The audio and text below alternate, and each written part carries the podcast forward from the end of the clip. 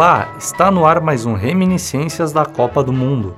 Aqui você fica por dentro das conquistas do Brasil nas Copas e o que de mais importante ocorria no país.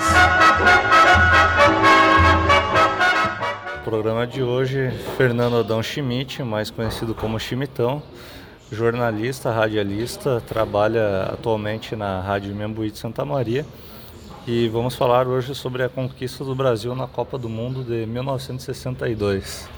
Queria perguntar para o senhor, começar perguntando qual era o contexto político e social na época que o Brasil conquistou a Copa do Mundo no Chile em 62. É, eu acho que o contexto era a democracia plena, né, que, que existia no Brasil em 1962, né, é, porque a própria revolução que atribui uma série de coisas veio em 64, né, a militar que os militares tomaram em 1962 é, o Brasil estava numa normalidade, claro, com todas as crises políticas que sempre teve, e enquanto não mudar a mentalidade, e só muda depois de educar as crianças desde o do fundamental até a universidade, sem extremismos, né? aí é que vai mudar mesmo. Certo. Queria perguntar para o senhor qual foi o principal jogador brasileiro naquela Copa do Mundo? Bom, em 1962, em primeiro lugar, eu estou com 84 anos, pode me falhar a memória alguma coisa. E nesse final de semana eu estava pensando onde é que eu andava em 1962. Em 1962 eu era secretário do município, secretário de administração do município de Santa Maria, na administração do, do doutor, é, do doutor Miguel Sevi Vieiro. Né? Bom, em 1962 é, a Copa do Mundo, nós tínhamos ganho a Copa do Mundo em 1958, que tinha revelado o Pelé, né? um fenômeno. Aí, então, na Copa de 62, algumas coisas eu me lembro, entendeu? Algumas coisas eu me lembro. E, e outras, evidentemente, tu tem que desculpar por, por, pela memória. Uma das coisas mais importantes chamava a atenção, porque o futebol brasileiro estava em franca evolução e nós não admitimos que nós não tirássemos o bicampeonato. Então a gente vinha acompanhando a seleção brasileira desde os jogos iniciais que eram né, um grupo de quatro grupos de quatro, né, onde o Brasil se classificou. Depois veio as semifinais, que o Brasil venceu o Chile, né? E aí nessas semifinais aconteceu algumas coisas, né? O, o, o Pelé, não me lembro se foi nesse jogo contra o Chile, o Pelé rompeu o músculo motor e ficou fora da Copa do Mundo, né? Então aí foi um desastre para nós, a preocupação. Agora vamos perder, agora não vamos perder. Agora eu não me lembro se foi nessa partida semifinal ou foi numa eh, das classificatórias, entendeu? Mas me parece que foi nessa semifinal contra o próprio Chile, né? Que o Brasil eh, perdeu Pelé, perdeu Pelé, que era o principal astro brasileiro. Ele teve o rompimento do músculo motor e ficou fora da Copa do Mundo. Aí veio, nesse jogo do Chile, contra o Chile, teve fatos assim, porque o Chile não admitia não ganhar a Copa do Mundo. Isso aí eu me lembro muito bem que a gente discutia, isso aí, trocava ideias. Naquele tempo eu era jovem, né?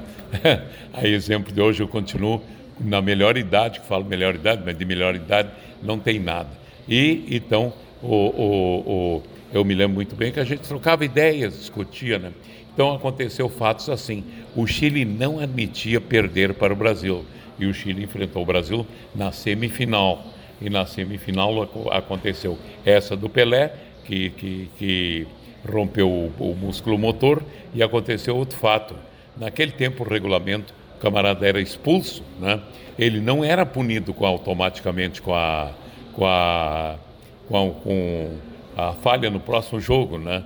Naquele tempo não era punido. E o Garrincha foi expulso. E por que, que o Garrincha foi expulso? Porque ele era o principal é, jogador do Brasil. Ele pegava a bola, ele desdobrava, deixava o cara deitado no chão, fazia janelinha. Não sei se tu sabe hoje o que, que é janelinha. Janelinha hoje tem outro nome. Passar a bola no meio das pernas do cara e seguir em frente, deixar o cara tonto ali, compreendeu? Então era chamado janelinha. Então o principal jogador do, do, do Brasil, além do Pelé, que era o gênio, né? Mas o, o, o o, o criador de, de, e que chamava a atenção do mundo, que naquela época o futebol brasileiro é um pouco, era um pouco diferente do de hoje, né? E aí o Garrincha que se destacou. E o Garrincha é, desdobrou o, o, o lateral esquerdo do, do lateral esquerdo do, do, do, Chile, não me lembro o nome dele, parece que era Rojas, uma coisa assim, e esse camarada começou a, a, a com violência para cima do, do, do Garrincha. Em determinado momento, no final do jogo, o Brasil venceu, né? venceu o Chile e o, e o, o Garrincha, no final do jogo, antes de terminar o jogo, se irritou, não aguentou mais, era ferro e ferro, ferro e ferro, né? em cima dele, né? ele deu um pontapé na bunda do Rojas e foi expulso. Mas como naquela época não tinha a suspensão automática de um jogo no próximo jogo, ele jogou a final, o Garrincha, e brilhou na final, né? Que o Brasil enfrentou a, a, a Tchecoslováquia e acabou ganhando por 3 a 1, né? E nós nos tornamos campeões, né? Bom, quando foi o jogo do Chile, o Chile agitou tanto o povo deles, porque o povo lá era meio fanático naquela época e hoje continua, né? Que os povos mudam um pouco, né? Nós temos aqui um, um, um Brasil continentino, como diria o Noel Guarani na sua música, um, um país com tamanho de um continente. Nós temos hábitos no Nordeste que nós não temos aqui. Naquele tempo tinha um linguajar até diferente no Nordeste, para o Norte, que é o Amazonas, e para o Sul e para o Sudeste. Né? E até hoje ainda tem né, é, alguma coisinha, o gaúcho ainda conserva aquelas expressões é, gaúchas, né? E mas a, a, a, televisão e o rádio, principalmente, unificaram o palavreado brasileiro, quase que unificaram. Ainda tem muita coisa para unir, né? E tem alguma história especial que o senhor se lembra sobre aquela Copa do Mundo? Bom, tem essa do, do Chile, né? O Chile, inclusive, concentrou quando na semifinal, quando era contra o Brasil, o Chile concentrou eh, torcedores para impedir a chegada, do, a chegada da seleção brasileira no estádio, né? no estádio, impedir a, a seleção brasileira. E o, e, o, e, o, e o Brasil tinha jogado, eu não me lembro contra quem, contra em Valparaíso, que é uma cidade distante de, de, de Santiago do Chile, onde seria a final, a, a semifinal, é, o, o, o Brasil veio de trem naquele tempo, né? Aí, inteligentemente, a direção da CBF, né, da CBF, uh, ah, da CBF eh, fez o seguinte: duas estações antes de Santiago do Chile, interrompeu a viagem, contratou dois ônibus para levar a delegação brasileira e enganou a torcida do, do, do Chile, que estava na estação central, esperando a fazer protestos contra o Brasil. Né? São, são esses fatos. Então, são três fatos. Esse da, da da, da, da, da expulsão do Garrincha, o, o músculo motor do Pelé, que todo mundo achava que dali para frente o Brasil não iria mais avançar, né? E o que, que mais? E, é, e esse fato do, do atrito do Chile. Né? E o bicampeonato mundial foi muito festejado aqui nas ruas de Santa Maria? Não só em Santa Maria, como todo o Brasil, né? Santa Maria é, foi festejado, o pessoal foi para as ruas, fez passeata, é, é, festejava, né? E como em todas as cidades brasileiras, né, foi feita manifestações, cidades pequenas, tudo.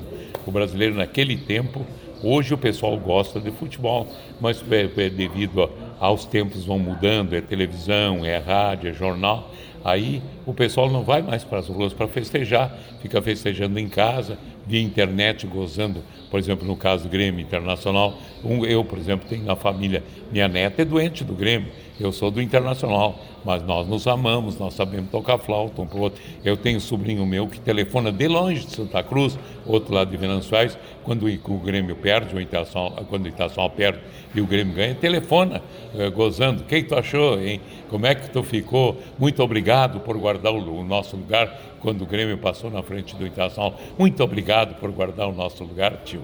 Mas a gente se ama, se quer bem não briga por causa de futebol. A flauta bem tocada, ela aumenta a amizade. O brabo é quando tu encontra um mal educado de um lado ou do outro. Para terminar, então, eu queria perguntar para o senhor por que, que a seleção brasileira atrai tanto o olhar do, do torcedor aqui no, no país? Ah, porque o futebol continua sendo o principal esporte do Brasil, né? há interesses em modificar para o futuro, fazer a entrada e tornar para o futuro esse futebol americano, né?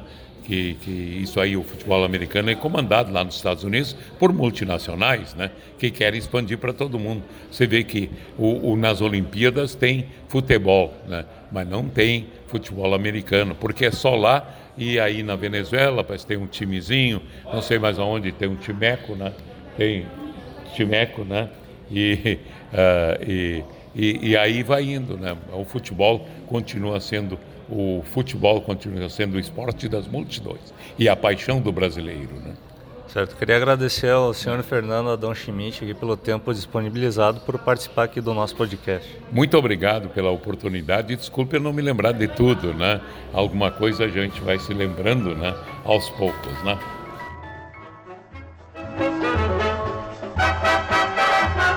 Eu sou o acadêmico de jornalismo Matheus Faco e esse foi mais um Reminiscências da Copa do Mundo.